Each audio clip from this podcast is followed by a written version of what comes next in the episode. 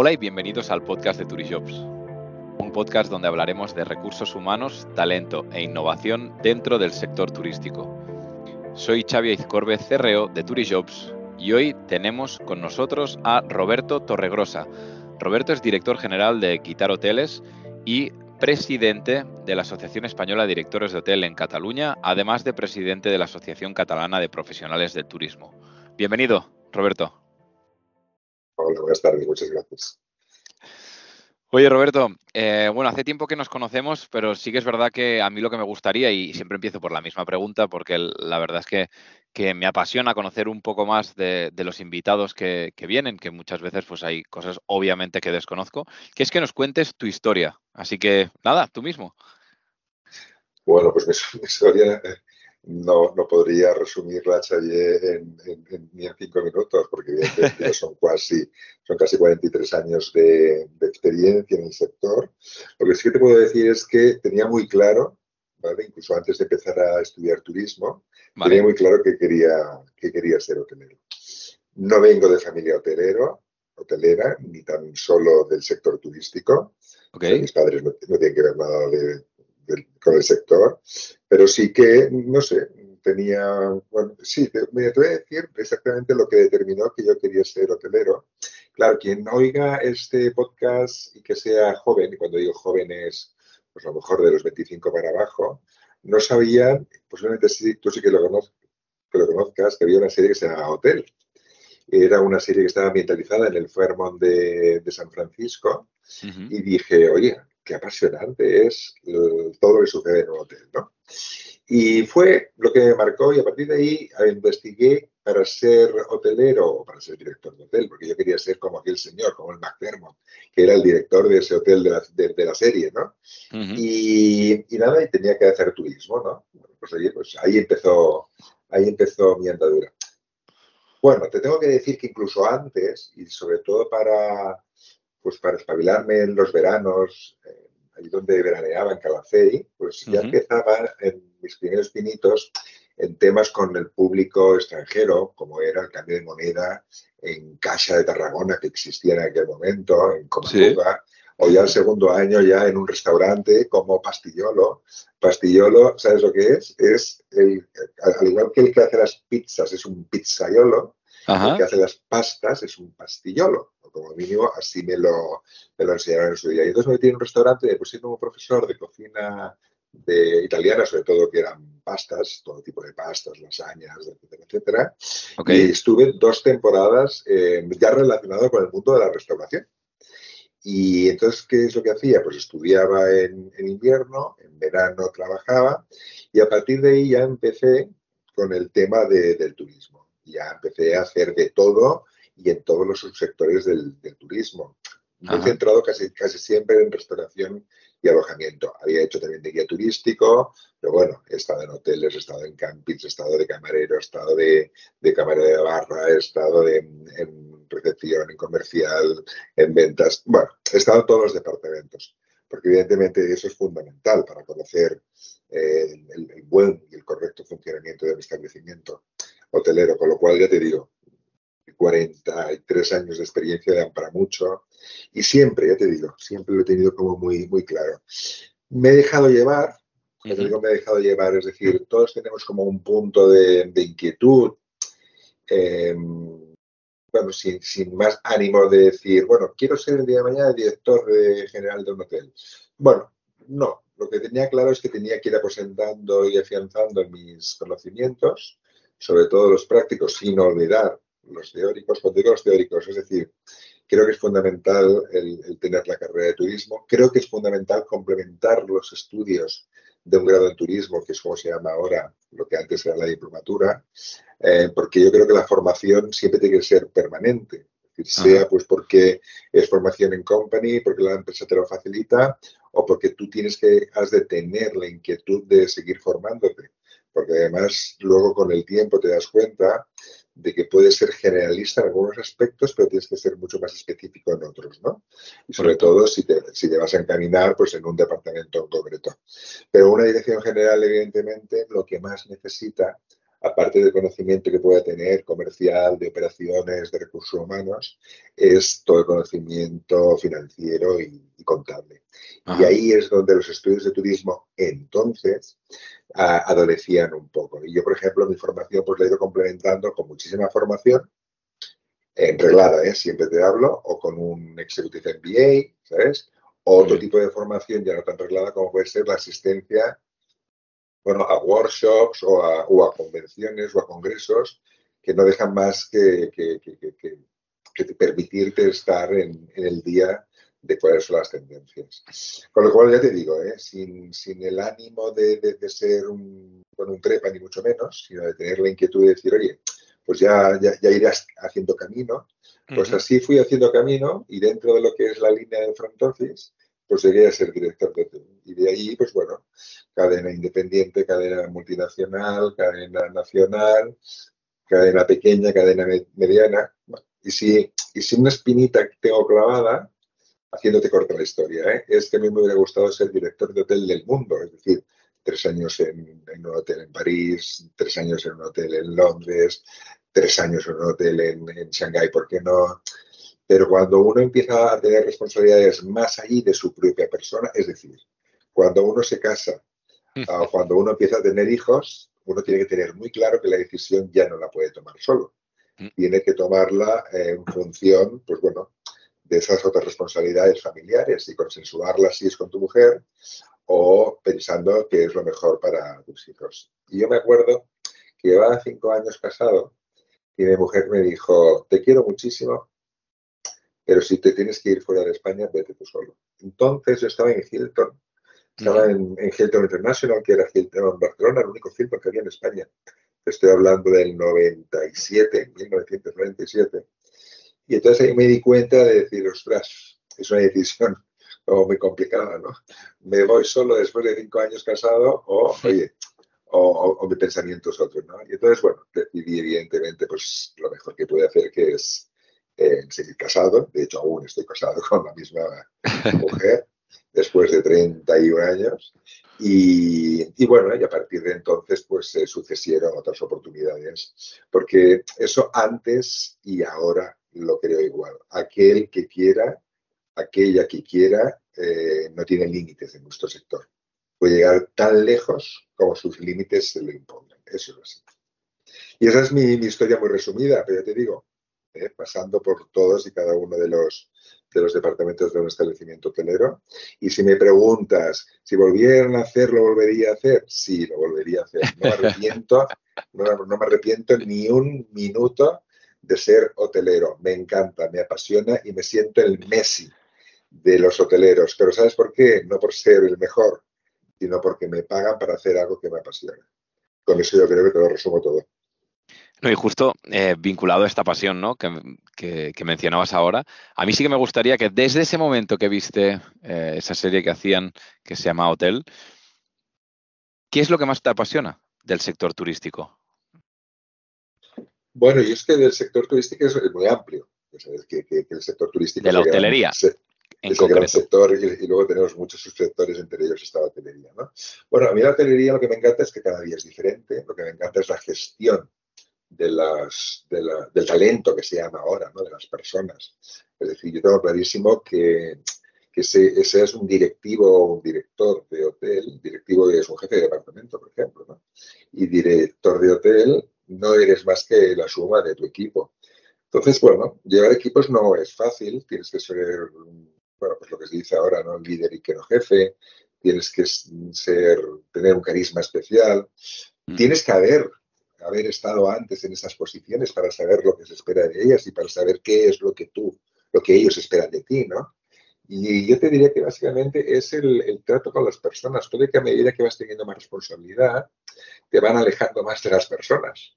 Porque es que te, ves reducido al final a, a, un despacho y al estar continuamente de informe en informe y de análisis en análisis y tiro porque me toca, ¿no? Cuando estás en una multinacional, porque solamente haces que enviar informes y análisis. Y cuando estás en otra independiente, porque eres Juan Palomo, y cuando estás en una cadena nacional, pues te escuelas de lo mismo, ¿no? Entonces, bueno, mm, a mí el trato con el público me encanta y el trato con mi, equipo me encanta. Entonces, yo creo que eso es lo que realmente te engancha. El que cada día es un día diferente, el que tú has, venga, pues hoy tengo una serie de, tareas a realizar y que, bueno, pues que el día a día y porque las personas, pues, em, hacemos que, que, haya imponderables, pues hacen de que ese día no sea vamos, ni por asomo nada a lo que tú pretendías que hubiera sido. ¿no? Y lo hace, lo hace bonito, a veces son días complicados, esos días complicados son días de reto, y el haber conseguido eh, superar los retos yo creo que al final es una satisfacción. ¿no? La satisfacción es, ver que tu equipo está contento, la satisfacción es despedir a tus clientes, ¿vale? hasta una próxima vez porque han estado satisfechos con su estancia, la satisfacción es encontrarte con situaciones bueno, pues inesperadas que las puedes resolver conjuntamente con tu equipo de una manera satisfactoria. Yo creo que, eso es lo que te hace engancharte, ¿no? Bueno, y el, que, y el que la innovación continua, estás siempre reinventando, inventando el cómo y de qué manera puedes hacer las cosas que antes hacías de una manera diferente y que puedan aportar un valor añadido, dile a ese, a ese cliente externo, a ese cliente interno. ¿Qué es la pasión? ¿Qué, es el, es el, es el estar ¿Qué es el estar enamorado, Xavier? Pues estar enamorado es que siempre verás en la otra persona algo diferente, ¿no? Que te hace, bueno, mantenerte en alerta y mantenerte expectante, ¿no? Yo creo que al final no deja de ser una relación y como toda relación, pues, pues es lo mismo, ¿no? Es, mantener la llama viva. Pero sí. Estoy de acuerdo y de hecho Mm, justo cuando has empezado a describir ¿no? esta pasión por la hotelería, hablabas de, la gestión de personas, ¿no? Em, algo que desde tu punto de vista eh, debamos mejorar eh, en el sector de la hotelería vinculado a recursos humanos. Mira, ¿sabes qué? Yo lo que noto es que cuando hablo así a veces eh, me encuentro un poco como abuelo cebolleta, ¿no? De, que yo digo, que estoy empezando a explicar mis batallitas, no. Pero mira, lo que encuentro es que antes los directores ya no te hablo de directoras, que antes no había, por suerte cada vez más está cambiando eso, ¿no? Pero antes los directores subían por, pues mira, como, como los capitanes en, el ejército, ¿no? Que era por haber hecho méritos de años y años y años, ¿no? Pero no, no por una consolidación de su formación y de una experiencia, ¿no? Y entonces, pues antes era el, el, llegar a la poltrona y entonces, oye, pues con, con, con había que el dicho de que la letra con sangre entra, ¿no? Nada más lejos de lo que es la gestión de los recursos humanos. Y ahora también lo que estoy encontrando yo es que puede haber gente joven que acceda, para mí, equivocadamente a puestos de dirección. Y cuando digo equivocadamente es si han accedido sin haber tenido la experiencia mínima imprescindible para estar en una posición de dirección. Y yo insisto muchísimo en eso, incluso cuando yo tengo posibilidades cada vez menos por un tema de tiempo de poder dar alguna charla o alguna masterclass o, me invitan en alguna formación, yo siempre insisto muchísimo. Es muy importante la inquietud de poder ser director, directora de un hotel, pero por favor, pasar antes por las diferentes posiciones que en un hotel hay porque es la única manera de entender que lo más importante en nuestro crecimiento son las personas. Y nosotros, insisto, no somos más que la suma de nuestros equipos. Mm. Entonces, bueno, yo, creo que todo eso tiene que cambiar, tiene que cambiar. A ver, yo generalizo, ¿eh? siempre va a haber en casos concretos donde lo están haciendo genial, ¿no? Pero insisto, el director de un hotel, la dirección de un hotel, el jefe de departamento, lo primero que tiene que hacer es hacerse con su equipo. Y hacerse con su equipo no es darle la píldora, decirles a todo que sí, no, es preocuparse y ocuparse de que el departamento funciona perfectamente gracias a ellos. Y para que ellos funcionen bien, pues uno pues no puede generalizar. Y si soy una gobernanta y tengo 50 personas, 50 personas entre camareras, ballets, etcétera, etcétera, a mi cargo, pues cada uno de ellos está un padre y de una madre. Con lo cual, sí que va a haber unas normas generales de funcionamiento del departamento y lo extrapolo a un hotel, pero después cada uno tiene sus circunstancias. Y entonces yo tengo que ir pues administrando pues esas circunstancias de tal manera de que es lo que hablamos, ¿no? Una cosa es el salario económico y otro, otro es el salario pues, emocional. El salario emocional cada vez está teniendo mucho más peso y se compone de muchas cosas. Y se compone, pues, oye, de cuáles son las condiciones en, el trabajo, desde la propia uniformidad, de los recursos que se le asignan a nivel de herramientas, de, de, esas peticiones especiales que todos tenemos porque mi hermana, mi padre o mi hijo se me han puesto enfermos, el, el que tengo un concierto o tengo una boda y nosotros pues estamos 24/7, ¿no? Pues oye, pues muchas veces resulta de que qué mala suerte que me ha caído el turno y resulta que yo que sabía que fulanito se iba a casar, yo qué sé, ¿me entiendes? Entonces, esa, es, esa flexibilidad que ofrecemos pues, a nuestros equipos a que puedan conciliar. Y ese es uno de los grandes retos, de los grandes retos que, tiene, que se tienen que hacer en el sector, ¿no? Yo creo que cada vez tenemos que abolir más los turnos partidos, es decir, no podemos pretender que las personas estén trabajando todo el día, porque ¿qué significa entrar en alimento, eh, un horario a las 8 de la mañana, a las 8 de la mañana, imagínate que me voy a las, a, las 12, eh, descanso tres horas y luego vuelvo. Bueno, al final tenemos a las personas liadas todo el día. Bueno, pues a lo mejor tenemos que hacer una ingeniería de horarios que permita pues tener incluso diferentes horarios y diferentes jornadas, porque hay personas que necesitan trabajar solamente cuatro horas diarias y resulta a nosotros pues tener jornadas de cuatro horas que ya existen, ¿eh? pues nos van bien, pues a lo mejor resulta que tenemos que tener en un mismo departamento jornadas de ocho, de seis, de cuatro horas, ¿por qué no? Y todo pues por, por, por poder conciliar las necesidades que tiene la empresa para poder dar en ese servicio a nuestros clientes y las necesidades que tienen las personas que trabajan en nuestros equipos para poder conciliar, y ya no solamente con la vida familiar, sino con la vida de ocio, porque cada vez más lo estamos viendo, sobre todo en las generaciones Z, de que el ocio para ellos es principal y es primordial. Entonces, ya te digo, yo creo que ese cuadrante de, las, de los requerimientos que el personal necesita de una empresa cambia y está cambiando sustancialmente.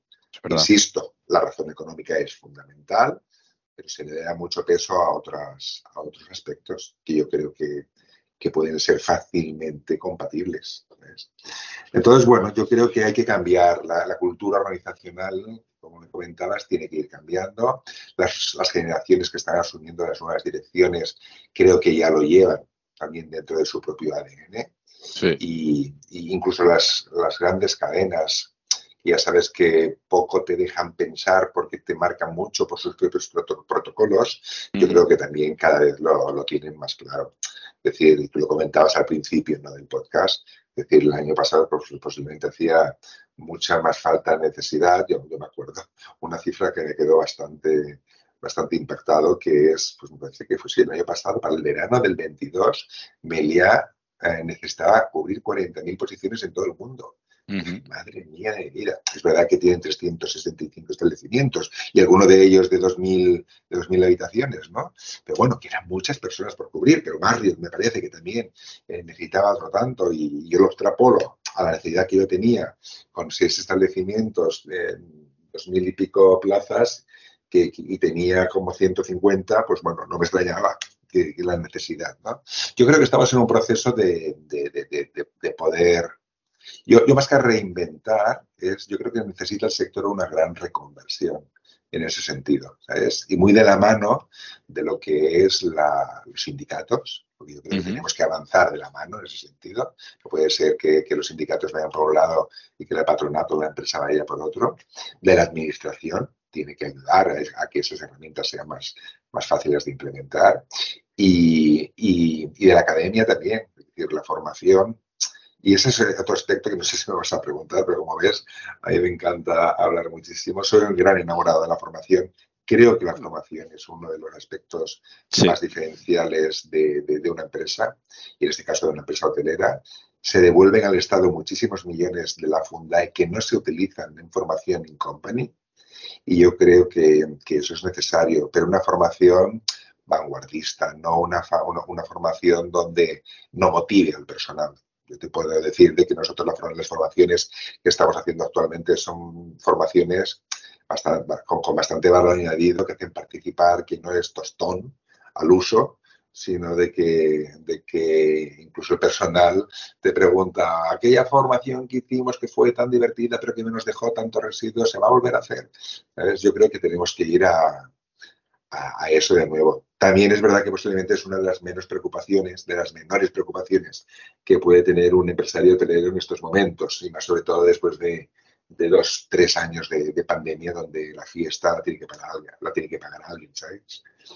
Pero bueno, está claro que, el, talento y que las personas son, son básicos en nuestro sector hotelero y turístico en general. ¿eh? No, estoy de acuerdo. al final has hablado de, salario emocional, has hablado de conciliación, eh, estabas hablando ahora también de formación, que para mí es uno de los pilares fundamentales y, como bien dices, una formación adaptada, eh, innovadora. Y de nuevo una formación que se pueda conciliar con el trabajo, porque en el fondo, pues em, esta formación, como tú bien dices, y yo soy muy partidario de que debemos estar ya a día de hoy en fase beta constante, es decir, tú estás en un trabajo, pero igual que has dicho tú, te tienes que ir formando para adquirir otros retos o retos en otras áreas en la, mismo, en la misma compañía. Quizás no es un quizás no es un crecimiento vertical, pero es un crecimiento horizontal hacia, hacia otra área. Habrá cosas que desconozcas, quizás necesitas una formación que te ayude ¿no?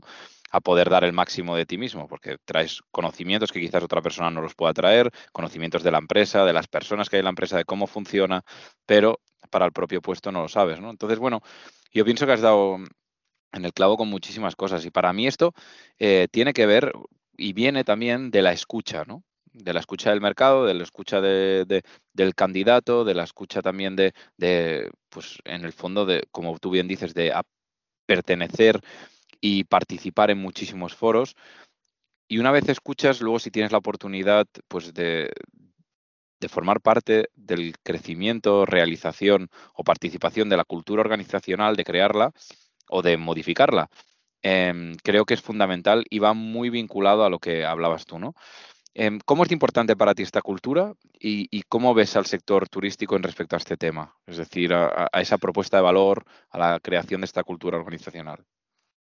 Bueno, la cultura, a ver, la cultura siempre ha existido, porque la, la cultura al final organizacional no deja de ser más que la forma de hacer de esa, de esa hmm. organización, de, esa, compañía en sí. ¿no? Lo que sí que es verdad es que hace ya de un tiempo a esta parte, lo que intentamos es ponerlo negro sobre blanco, ¿no?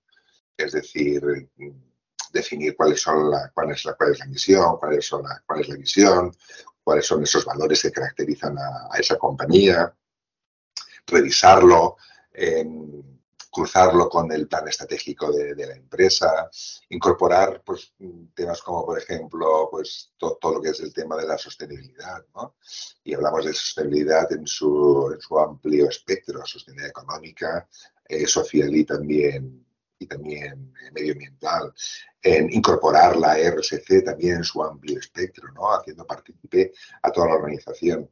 Yo creo que, que hoy es un valor diferencial que una persona eh, se incorpore a una empresa donde haya una cultura organizacional definida y que en un momento dado sea uno de los aspectos diferenciales el por qué me voy a esta empresa y no me voy a la otra.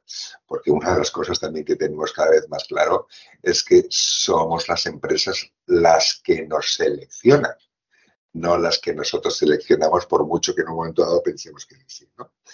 Eh, bueno, yo creo que, insisto, yo creo que eso tiene que ser el producto de un cambio generacional, que ya estamos atendiendo a ello, de una, de un, de, una situación que ha acelerado también el COVID, como el COVID ha acelerado tantas cosas, pues también ha, acelerado el que las empresas pues seamos mucho más conscientes de que, de que esa, esa cultura tiene que estar muy definida y que se tiene que respirar en, todos cada uno de los procesos que la empresa, por básico que sea, lo haga. Es decir, yo, por ejemplo, una de las cosas en el vacacional, nosotros que tocamos urbano y vacacional, en el vacacional, por ejemplo, sabes, tienes muchísimas personas que son eventuales y que vienen pues bueno, solamente pues para el verano o para el invierno si es en tema de, montaña.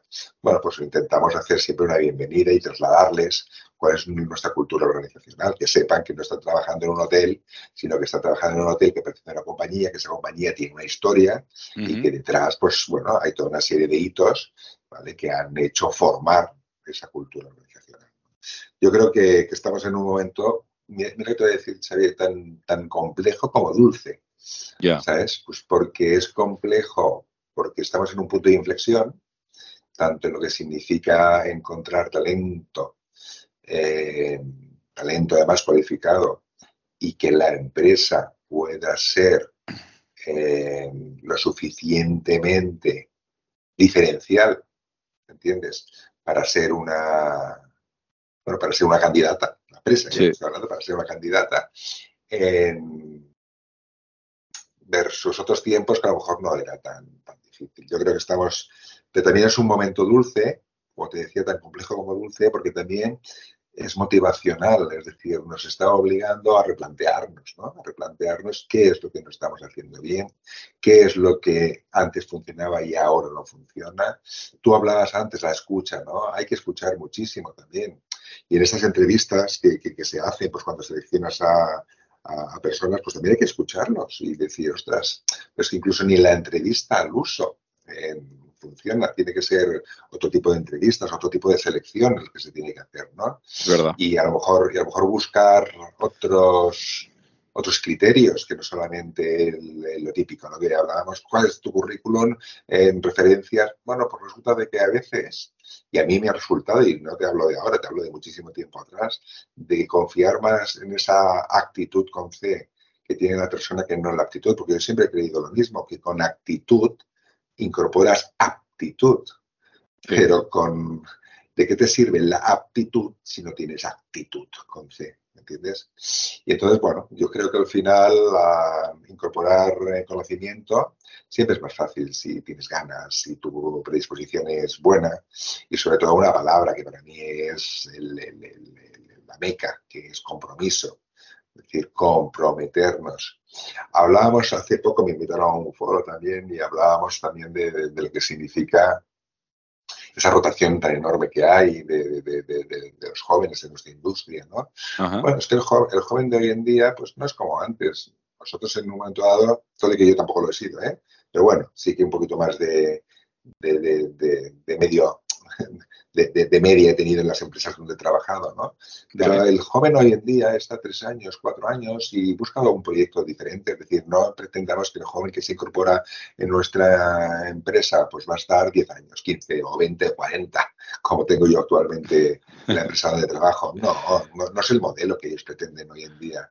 Pero sí que, incluso la rotación también es buena. Y, voy a decir, es decir, lo que no puedes tener son caballos de carreras todos. No, Claro. No vas a poderles ofrecer la jefatura de un departamento a todos, ¿no? Pero sí que es cierto, ¿entiendes? Que cuando tienes actitud, el incorporar el, eh, ese conocimiento es más fácil, pero también la mezcla, como yo digo, ¿sabes? De, de, juventud y de ganas, de, ganas y de canas, como digo yo. El joven le pone muchas ganas y el que ya no somos tan jóvenes no es que no le ponga ganas, que ya se le, se, le sobreentiende que las tienen, Pero, pero, tiene un conocimiento que la mezcla de ambos, en ambos casos es muy buena. Y conozco un CEO muy importante de, una cadena hotelera eh, española, pero que tiene su sede en Barcelona, que me decía, ostras, Roberto, dice, para según qué posiciones me está costando encontrar un perfil de esos 35 años que tenga el compromiso de saber liderar equipos con vicios porque llevan mucho tiempo en el establecimiento o, saber, o saber gestionar según qué movimientos de los sindicatos. Y oye, he hecho una prueba, he incorporado a una persona de 56 años, me está funcionando maravillosamente bien. A ver, yo te voy a decir, ni las ganas ni las canas solamente. La mezcla de las ganas y de las canas eh, es lo bueno, porque yo creo que al final uno cuando ya tiene canas, y eso significa que no es que puedes tener con 25 años, por supuesto, ya, sabes, lo que me, ya sabes a, lo que me sí, Sí, sí. Cuando uno ya tiene, pues oye, 40 y largos y ya están en los 50, pues bueno, eh, digamos que, otra de las palabras que me encanta a mí es relativizas. Relativizas muchas situaciones que la experiencia ya te ha dado, te ha ido aportando ese valor de decir, ostras, pues esto se gestiona de, otra manera, que a lo mejor si eres más joven, pues esa falta de experiencia o ese ímpetu o esa sangre caliente, pues te, te hace estar un poco más lejos de una posición un poco más conciliadora, ¿no? Pero bueno, oye, yo creo que, que, no vamos por mal camino, volviendo a, lo importante que es la cultura organizacional. Yo creo que es muy importante tenerla definida, que tiene que ser tangible, no, se, no tiene que ser solamente teórica y que para mí es un, factor diferencial para ser escogido por parte de nuestros, de nuestros, em, de, los, de los que se postulan a, a trabajar con nosotros, fundamentalmente. Y es así, o sea, en el fondo nosotros desde Turijobs yo creo que llevamos un, par de años hablando ¿no? acerca de esto. Justo mencionabas del cambio del paradigma del mercado laboral, en el cual hemos pasado de un mercado laboral que era company driven, en el que las empresas pues posteaban las ofertas ¿no? en Turijobs y, oye, tenían X candidatos, o sea, tenían no sé, 300 candidatos. Y dices, em, ¿no? que recuerdo aún en 2019 cuando me incorporé a Turijobs, había gente que decía, ostras, pero con tantos currículums, pero eh, la especialización, etcétera. Y hoy eh, estamos en un mercado laboral que es candidate driven, donde el candidato escoge, ¿no? De ahí, claro, cuando hay más oferta que demanda, como es el caso de ahora, hay más oferta de empleo que demanda dentro del sector turístico, pues se produce lo que estamos viviendo, ¿no? Esta escasez, esta dificultad, ¿no? Y por lo tanto, debemos cambiar, como hemos hablado siempre, y tú bien mencionabas, las estrategias también de reclutamiento, de atracción. Y ser, la palabra que utilizamos muchísimo en Turijobs es ser proactivo en esta búsqueda, ¿no? Ya no sirve solo el publicar y esperar, sino que tienes que estar presente pues, en las distintas redes sociales, tienes que, en definitiva, crear una estrategia de employer branding o de inbound recruiting que te ayude a estar presente para que esa audiencia que tú tienes ahí fuera, que quieres o son potenciales candidatos para trabajar en tu empresa, pues oye, decidan, pues venga, yo voy a quitar. Así que, claro, dicho esto, ¿cuán importante es para ti el employer branding y dónde crees que estamos como sector?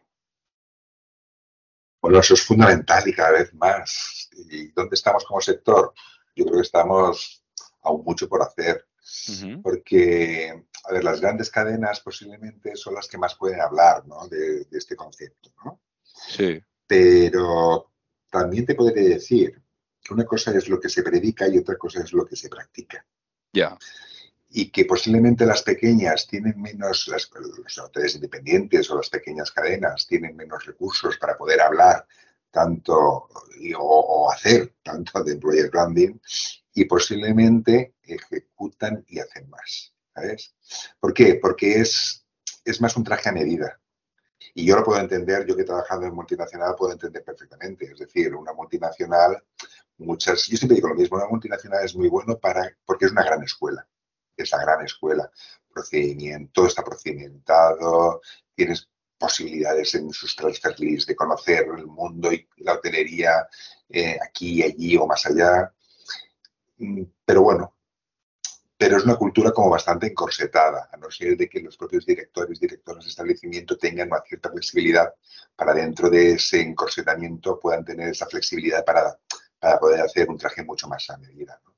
Pero lo que son cadenas más pequeñas, medianas, hoteles independientes, ese employer branding lo hace muy a medida. Yo creo que hoy lo que se aprecia pues es igual que, que un traje, ¿no? cuanto más a medida me lo hagas, pues más, más, más cómodo me voy a sentir, ¿no? Y yo creo que en ese sentido aún hace falta cultura, ¿eh? pero cultura empresarial. Ten en cuenta de que, de que cuando hablo de cultura empresarial, el empresario hoy en día está, yo no soy empresario, soy directivo, ¿eh? que es una diferencia muy importante. Todo y que el directivo resulta que tiene eh, que pensar y defender los intereses del empresario, que para eso eres su directivo, pero tienes que estar pendiente de todo lo que es la, operación y la comercialización. Es decir, 100%, sí, sí. estamos en la pista central del circo, circo con todo mi respeto, evidentemente, donde estoy con, con los platillos, con los tres platillos, ¿eh? e intentando que no se me caiga ninguno de ellos.